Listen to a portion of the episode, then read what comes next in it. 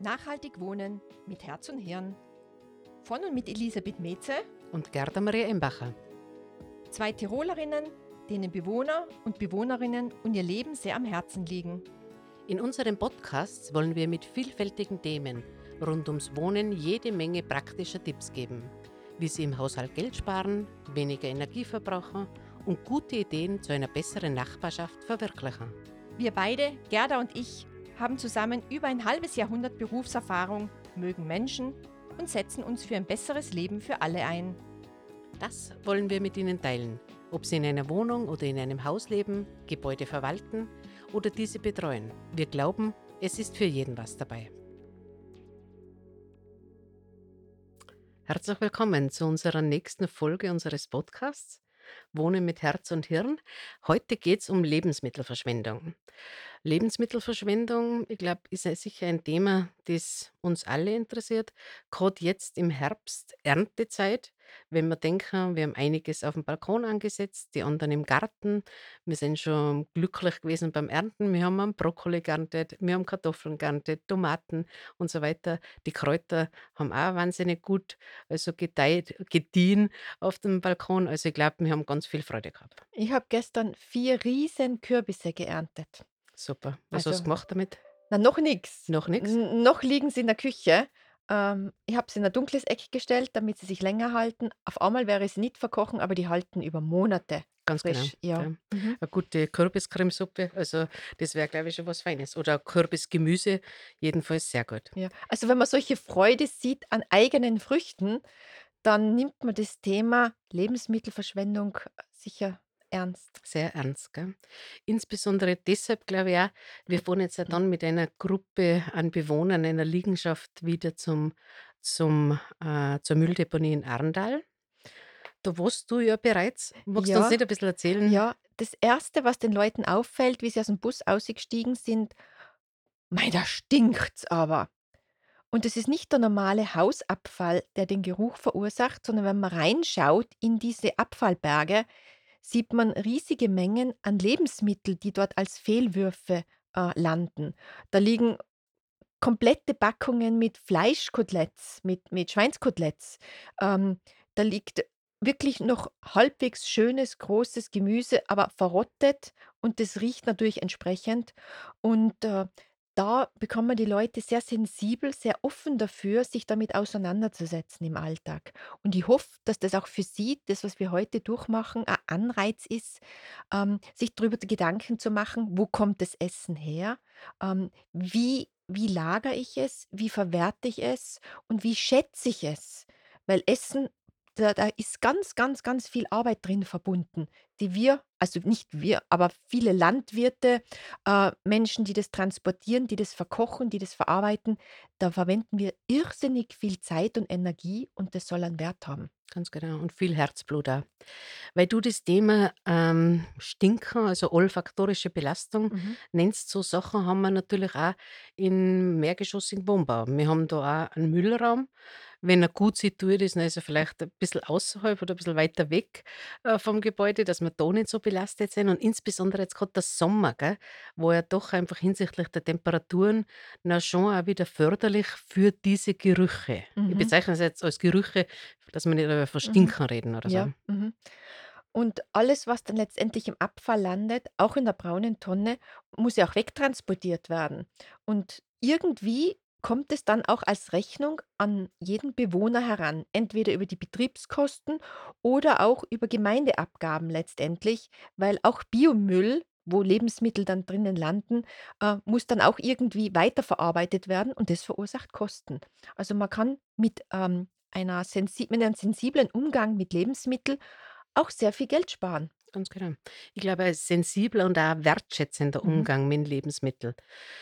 Ich habe kürzlich diese Dokumentation äh, gesehen im Fernsehen, ich habe das eh kurz erzählt, wo einfach auch über den Brotkonsum gesprochen worden ist und dass einfach in Wien, in der, unserer Bundeshauptstadt, täglich so viel Brot weggeworfen wird, Mhm. dass grundsätzlich diese Menge ausreichend wäre für die Stadt Graz, also die Landeshauptstadt von der Steiermark, dass also Graz mit dem weggeworfenen Brot mit dieser Menge einen Tag ausreichend versorgt wäre.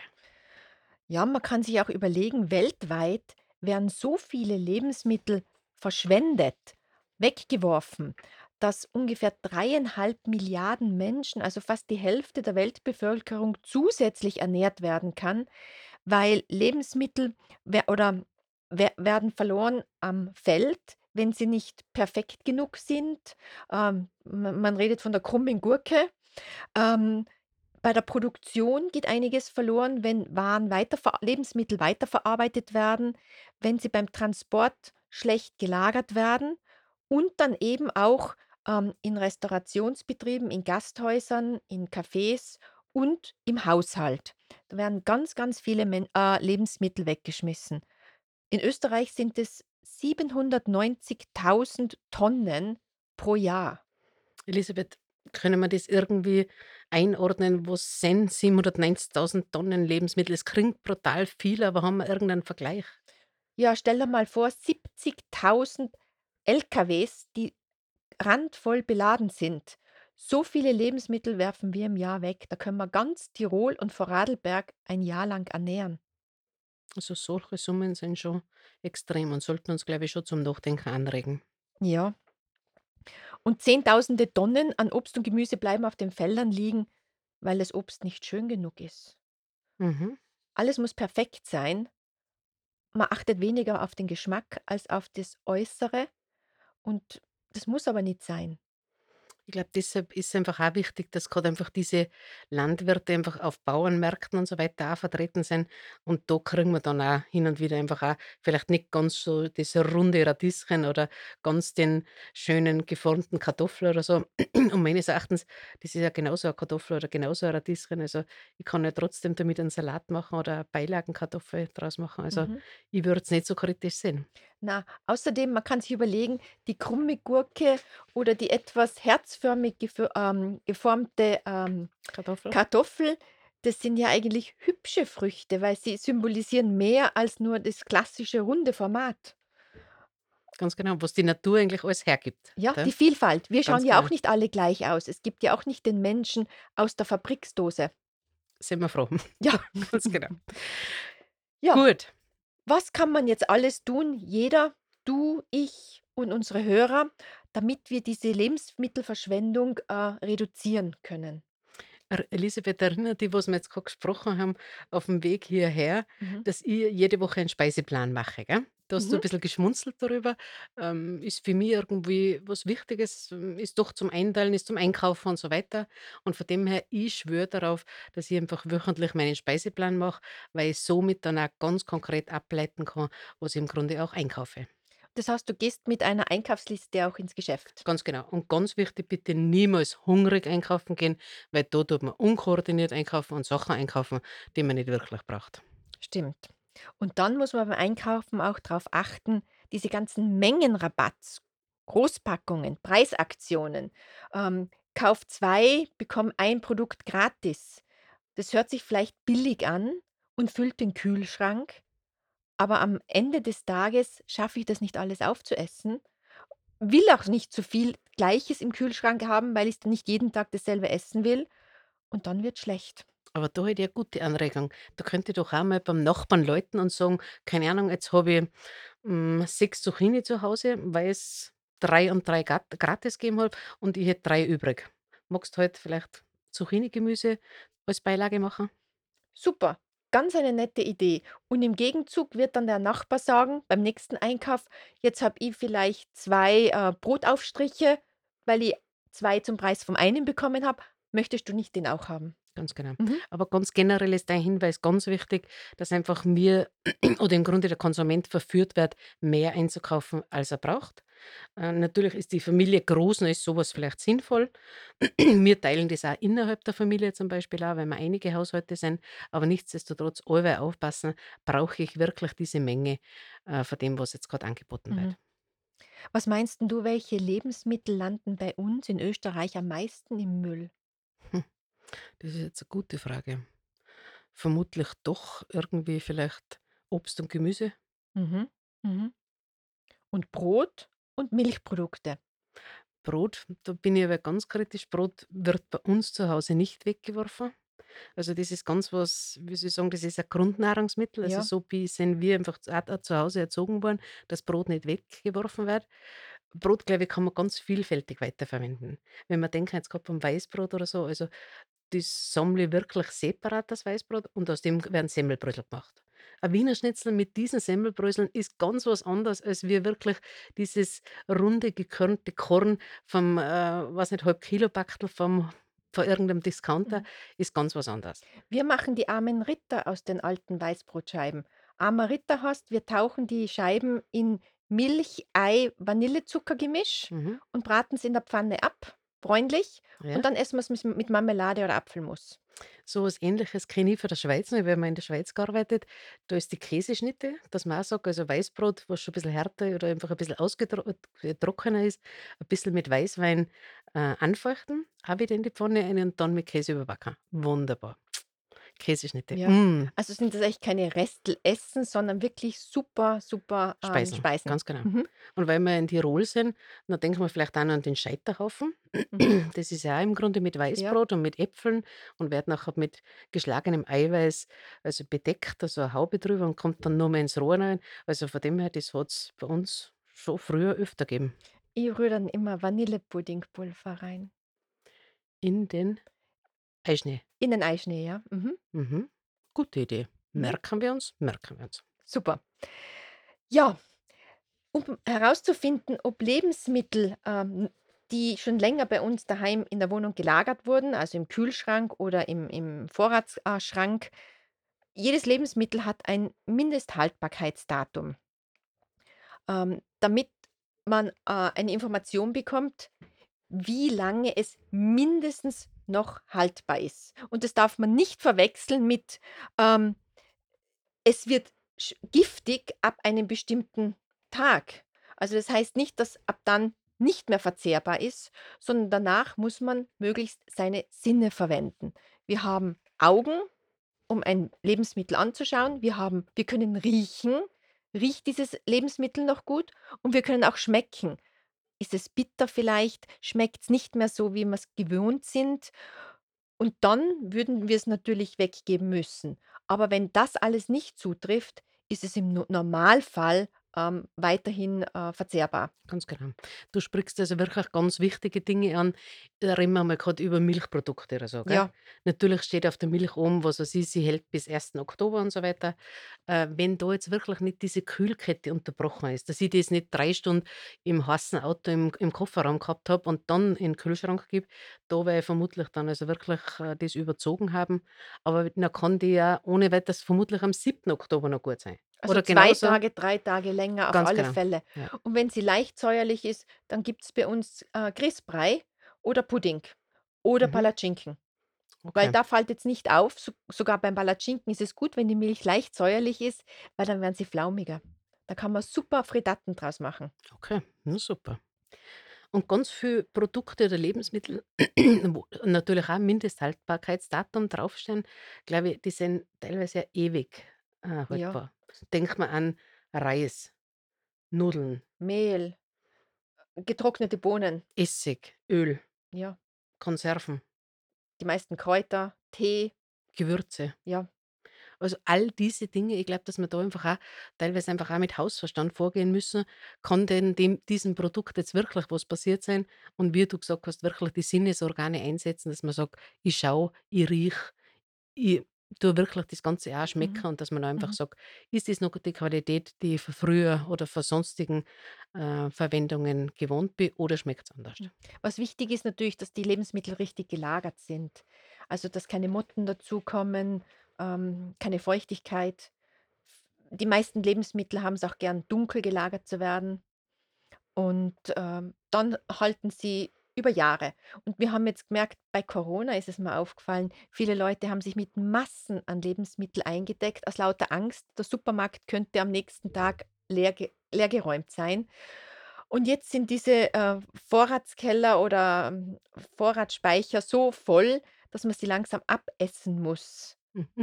Ja. Ich muss jetzt da 'n bisschen schmunzeln, weil das natürlich bei uns zu Hause auch passiert ist. Also, wir haben Nudeln vermutlich für die nächsten 10 Jahre. Jetzt ist im Grunde so bei uns, dass einfach bei jedem Geburtstag kommt da einfach nur 'n Kilopackung Nudeln dazu. Es kennt sich bei uns schon jeder aus, also von dem her, es gibt jetzt einfach Nudeln auch, weil im Grunde mein Bruder hat im Grunde eine Sorte an Nudeln gekauft, Spiralen Mhm. oder so. Mhm. Und ja, jetzt müssen wir einfach schauen, dass wir doch wieder mal andere Nudeln auch wieder bekommen. Deshalb ist das einfach so dieses obligate, äh, Geburtstagsgeschenk gibt's einfach auch noch einen einen Sack Nudeln dazu und das kann man momentan ja recht witzig verkaufen. Nudeln ist immer gut, wenn man die zu Hause hat. Mhm. Jetzt müssen wir unterscheiden. Das erste war ein Mindesthaltbarkeitsdatum. Das heißt, mindestens haltbar bis. Dann gibt es aber auch Lebensmittel, die ein sogenanntes Verbrauchsdatum haben, zu verbrauchen bis. Und das betrifft Waren wie zum Beispiel Fisch oder Fleisch. Weil da muss man aufpassen, die sollten möglichst nicht ähm, über das Datum, das angegeben ist, ähm, gelagert werden. Dann sollen sie verarbeitet werden. Mhm, Und wenn wenn man schon diesen Dat dieses Datum erreicht hat und aber keine Möglichkeit hat zu kochen, weil man vielleicht verreisen möchte oder eingeladen ist, dann ab damit ins Tiefkühl. ganz genau. Ja, und möglichst einfach so früh wie möglich, ja. Ja. Du hast das zuerst so nett angesprochen, Elisabeth, also, äh, die richtige Lagerung, äh, vom Lebensmittel. Ich erinnere mich da, ähm, sehr bildlich noch daran, wie wir unsere Einzugsbegleitung gemacht haben, eine unserer Mhm. ersten, wo wir im Grunde auch darüber gesprochen haben, die richtige Lagerung der Lebensmittel, gerade im Kühlschrank. Und eigentlich war das, glaube ich, für ganz viele sehr eine gute Information und eine wichtige Mhm. Information, weil bestimmt nicht jedem klar war, dass es einfach wirklich Zonen gibt im Kühlschrank, wo einfach manche Dinge optimaler gelagert werden als andere. Mhm. Da haben wir ja in Gruppen arbeiten müssen, wo die Leute herausgefunden haben, in kleinen Gruppen eben, äh, wo sie verschiedene Obst und Gemüsesorten, Milchprodukte, Fleisch, Eier, äh, Käse, Butter lagern sollen. Und ein Kühlschrank ist ja so aufgebaut, dass man im untersten Regal äh, das ist das, ähm, mit der höchsten Temperatur, wo man, äh, Gemüse lagern kann, auch gewisses Obst, aber nicht, äh, jenes, das aus tropischen Ländern oder aus warmen Ländern kommt, weil dieses Obst möchte eher im Freien gelagert werden. Also Zitru Zitrusfrüchte zum Beispiel, auch Äpfel, ähm, Bananen. ja, die haben haben's im Kühlschrank nicht gern. Auch mit die Tomaten, die sind auch nicht besonders, weil der Geschmack sich besser, äh, an der frischen Luft, ähm, formt. Über diesem Gemüsefach oder oder der Gemüselade werden Fleisch und Wurstwaren gelagert und weiter hoch je weiter man hochkommt, desto wärmer wird's im Kühlschrank wieder.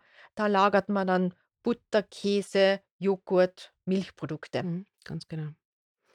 Ja, aber das ist, glaube ich, ganz gute Erfahrung gewesen und ich glaube, da hat jeder was mitgenommen. Ja.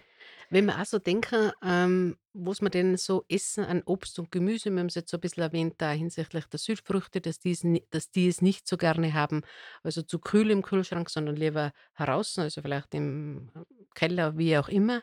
Aber ich denke einfach auch nachher so an Gemüse, ähm, denke mir an Brokkoli, denke mir ja, nehmen wir gleich 'n Brokkoli her oder so. Mhm. Da verwenden ja viele wirklich also grad diese Brokkolirosen oder so. Mhm. Da glaube ich, ist ganz wichtig einfach auch, ähm, mitzugeben, dass einfach auch die anderen Teile sehr gut verwendbar sind. Weil sie auch dieselbe selben Inhaltsstoffe, dieselben Mineral Vitamine haben. Äh, und da kann man zum Beispiel den Strunk, also den den Stamm, wo die Brokkoli oder Kaffeeolsprossen dran sind, den kann man weiterhin ganz klein schneiden und in Suppen verarbeiten, in Cremen verarbeiten, indem man sie mitkocht, in Soßen und weil es sind dieselben Vitamine drinnen und dann erspart man sich auch sehr, sehr viel von, ähm, Kompost, de oder den man in die braune Tonne wirft. Ganz genau. Oder vielleicht als äh, in 'nen Smoothie zum Beispiel, äh, als Bestandteil noch reinmixen oder so. So, Ja, ja. Auch eine eher weichere Tomate kann man auch wunderbar in 'nen Smoothie oder in 'nen ja, in 'nen Milkshake oder in ein Eis hineinarbeiten. ganz genau. Bei Kartoffeln. Schälst du Kartoffeln normalerweise? Je nachdem. So die ersten Kartoffeln, die Frühkartoffeln sind ja meistens mit ganz dünnen Schale, Ja. also von dem her, die schäle ich sowieso nicht. Und ansonsten, wenn ich weiß, woher die Kartoffeln kommen und das weiß ich eigentlich grundsätzlich, woher unsere Kartoffeln da zu Hause kommen, nachher wasche ich die einfach sehr gut und dann im Grunde auch wenn ich Rosmarinkartoffeln mache oder Kartoffelwedges im Rohr drinnen, dann tue ich die schön waschen, vierteln und dann kommen die mit der Schale hinein. Man kann aus der aus die Kartoffeln schalen, wenn man sie unbedingt schälen möchte, auch Chips machen im Backrohr, indem man sie würzt und dann auf 20 Minuten im Backrohr, ähm, ähm, Trocknet. trocknet. Ja, Mhm. genau. Kann man auch mit die, äh, Kartoffel äh, mit die Äpfelscheiben machen. Genau, weil jetzt kommen einfach auch kommt die Zeit, wo einfach die heimischen Kartoff äh, die heimischen sowohl Kartoffeln als Mhm. auch, äh, Äpfel äh, fertig werden und eben hin und wieder haben wir so viel daheim, dass wir einfach auch wirklich die Apfelspalten wirklich trocknen, so als Apfelchips oder es gibt Apfelmus und so weiter. Ja, das begleitet uns noch Mhm. teilweise bis in den Winter hinein. Du hast vorhin erwähnt, ähm, wenn du weißt, woher die Lebensmittel kommen, die Kartoffeln kommen. Ich glaube, es ist ein gutes Gefühl für jeden, wenn er weiß, woher das Obst und Gemüse kommt, das man das man verzehrt. Und da ist der Weg zum Bauernmarkt sicher, äh, a gute Der Richtige, Möglichkeit, ganz genau. weil dann sieht man den gegenüber, der das verkauft, einmal in der Woche am Bauernmarkt. Und wenn man dann die Bestätigung erhält, wie diese Lebensmittel angebaut seien, dass es Bioprodukte seien, dann glaube ich, kann man mit viel besserem Gewissen das verzehren. Genau. Und einfach, weil man auch ganz konkret weiß, äh, der Kartoffel hat jetzt nicht, weiß nicht, 300 Kilometer aufm Buckel. Also, das, glaube ich, ist ganz was Wichtiges, dass man einfach da bei diesem täglichen Einkauf wir brauchen auch nicht 200 Kilo Kartoffeln, 'ne normale Familie, sondern weiß nicht, wie über 'n Winter brauchen wir 25 Kilo Kartoffeln und da wissen wir ganz genau, die werden vom Nachbarn geliefert und dann wissen wir, woher diese Kartoffel ist. Mhm. Wir haben schon über Resteverwertung gesprochen. Smoothies, ähm, über Wedges, also Chips, die wir selber machen. Man kann aber auch das Essen vom Vortag das muss nicht unbedingt weggeworfen werden, sondern was machst 'n du als Köchin, wenn dir ein paar Nudeln oder ein bisschen Reis überbleibt oder so? Also, ich bin da relativ erfinderisch. Wenn hin und wieder ein bisschen Käse und Wurst überbleibt oder so und jetzt haben wir grad am letzten Tag, ähm, also, am Abend kalt gehabt, also, von dem her, dass wir Mhm. einfach grad, ähm, also, eine Jause gehabt haben oder so, dann mache ich mir hin und wieder einfach Omelett Ja. Und schneide mir vielleicht die Sachen ein bisschen hinein, vielleicht noch ein bisschen ein Gemüse, äh, so ein locker, äh, flaumiges Omelett, also, Mhm. 2, 3 Eier versprudeln mit einem Schuss Milch, also, das noch ein bisschen gut würzen. Ich glaube, dass das ganz ein feines und gutes Abendessen ist. Das isst mein Sohn 3 bis viermal in der Woche, weil das ist das Einzige, was er sich gern selber macht. Super. Wenn ich zu spät am Abend heimkomme, weil ich mit dir noch im Podcaststudio sitze. Wunderbar. Gut. Also, jetzt wissen wir, was unsere Prioritäten sind, ja, sehr Ja. schön. Aber im Grunde können wir Sachen also nicht, glaube ich, nicht nur also jetzt im Grunde einfach, äh, essen und verwe und so verwenden. Äh, du hast jetzt auch noch ganz was Interessantes erzählt, das Ja. Kaffeesud. Ja, genau. Aus Kaffeesud kann man ein wunderbares Peeling machen, ein Schönheitspeeling, weil der Kaffeesatz, der kann damit noch einmal verwendet werden. Man mischt den einfach mit zum Beispiel, ähm, 3 Esslöffel äh, 4 4 Löffel Kaffeesatzpulver und ein 3 Löffel Sonnenblumenöl, ein paar Tropfen zum Beispiel Orangenöl, lasst es dann trocknen und das eignet sich als wunderbares Peeling fürs Gesicht, aber auch für die Ganzkörperhaut. Fein. Ja, und Kaffeesatz ist immer wieder da. Genau, Super. und das kann man dann ein paar Tage ähm, das hält sich dann ein paar Tage und man kann's dann also regelmäßig wieder verwenden. Fein. Ja, über das Lagern von die Lebensmittel haben wir zumindest schon vom Kühlschrank geredet. Ähm, aber auch, äh, Brot oder so, das hat zum Beispiel auch nicht Platz im Kühlschrank, weil das wird dann leicht schimmlig. Und wenn wir Gegensch äh, wenn wir Lebensmittel kaufen, haben wir auch schon erwähnt, das Thema Mut zur krummen Gurke. Es muss nicht alles perfekt sein, was man kauft. Schmecken tut's oft einmal besser, auch wenn man zu alten Fruchtsorten und Gemüsesorten greift.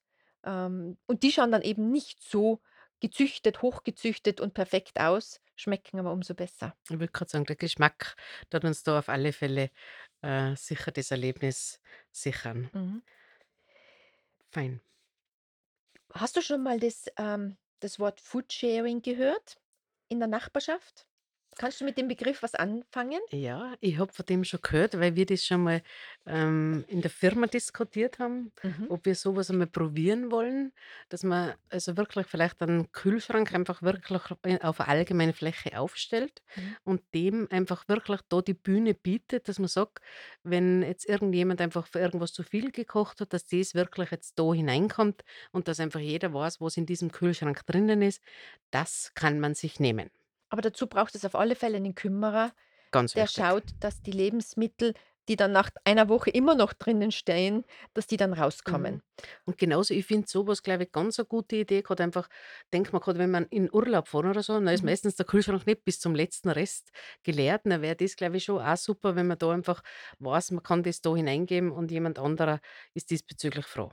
Da muss man halt einen guten Standort finden, äh, der leicht zugänglich ist, wo der Stromanschluss da ist und muss schauen, wo man gebraucht einen Kühlschrank herbekommt in einer Wohnanlage, wenn man das selber organisiert, dass das möglich ist, dass das auch nicht ein eine Brandfalle ist, also, dass das im Weg steht, wenn man im das das Haus räumen muss. Ganz genau.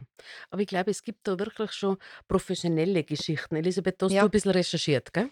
Ja, da gibt es eine App, ähm, fürs Handy, die heißt Too Good To Go. Also zu gut, um wegzugehen, um weggebracht zu werden, werden. ja. Da sind bereits, äh, über 700.000 Österreicher registriert. Es gibt mehr als 2, 2.500 Supermärkte, Bäckereien und Hotels, die dabei sind und, äh, Lebensmittel in letzter Minute, bevor sie sie wegwerfen, entweder verschenken oder zum halben Preis, äh, verkaufen.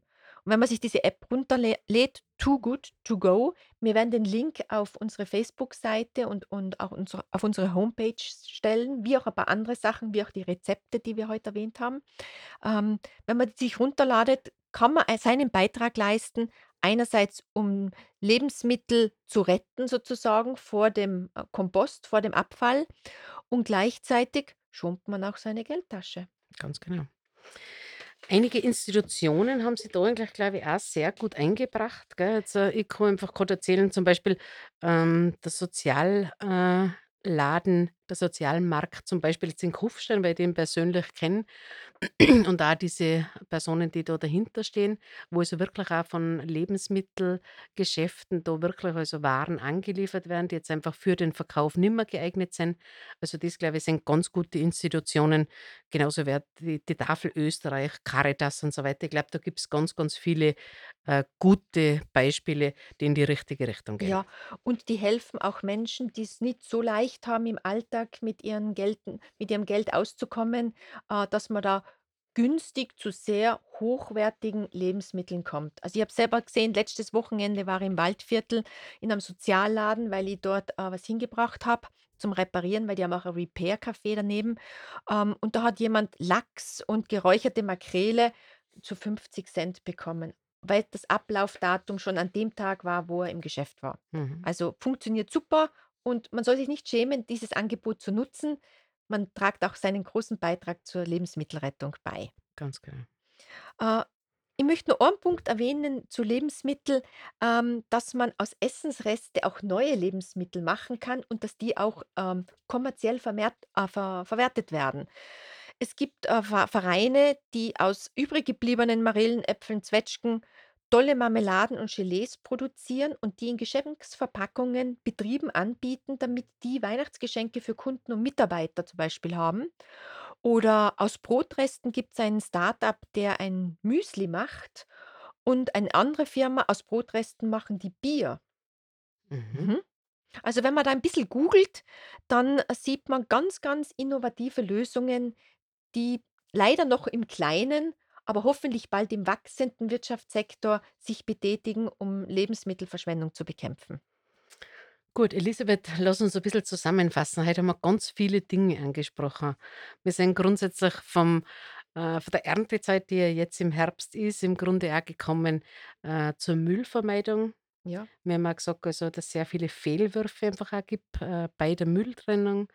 Wir sind vom regionalen Einkaufen, von der richtigen Lagerung der Lebensmittel haben wir gesprochen. Auch, dass man das nachbarschaftlich verwenden kann, durch Teilen, durch Austauschen, ähm, und, ähm, eben mit dem Nachbarn in Kontakt treten, wenn man wenn man zu viel gekocht hat. Ganz genau. Oder zu viel eingekauft hat. Ja.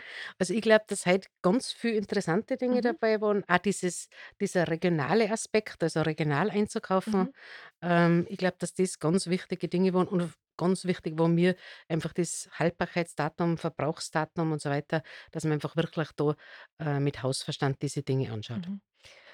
Und der letzte Punkt, wenn man die Lebensmittelverschwendung bekämpft, tut man auch ganz was Tolles fürs Klima. Weil dann ist es nicht mehr notwendig, so viele Ressourcen in die Produktion von Lebensmitteln zu stecken, weil Lebensmittelverschwendung wäre das ein Staat, wäre es der drittgrößte Klimasünder nach China und USA. Ich denke, das ist ein gutes Schlusswort gewesen, Ja, Elisabeth. Es hat mir wieder Spaß gemacht. danke. Danke. Und jetzt gehen wir wieder ernten. Ich habe nämlich noch die Kartoffel am Feld. Wunderbar. Und ich hole die letzten Tomaten. Wir hoffen, dass Sie in dieser Folge den ein oder anderen Tipp bekommen haben, der Ihnen den Alltag in Ihrem Wohnumfeld erleichtert. Wenn es Ihnen gefallen hat, abonnieren Sie unseren Podcast. Überall, wo es Podcasts gibt. Damit diese Podcast-Serie lebendig bleibt, helfen wir, gute Ideen in Sachen Wohnen zu teilen. Kennen Sie persönlich eine tolle Nachbarschaftsinitiative? Ein cooles Projekt rund ums Wohnen? Hinterlassen Sie uns einfach eine Nachricht. Entweder auf Facebook Nachhaltig Wohnen mit Herz und Hirn oder auf der Internetseite Nachhaltig Wohnen, alles zusammengeschrieben.eu. Also nachhaltigwohnen.eu. Alle 14 Tage gibt es eine neue Ausgabe aus den Bereichen Hausverwaltung, Energiesparen, Grünraum, Nachbarschaft, Mobilität und Freizeit. In diesem Sinne, auf gute Nachbarschaft, die Herz und Hirn miteinander vereint. Bis zum nächsten Mal, eure Elisabeth Und Gerda.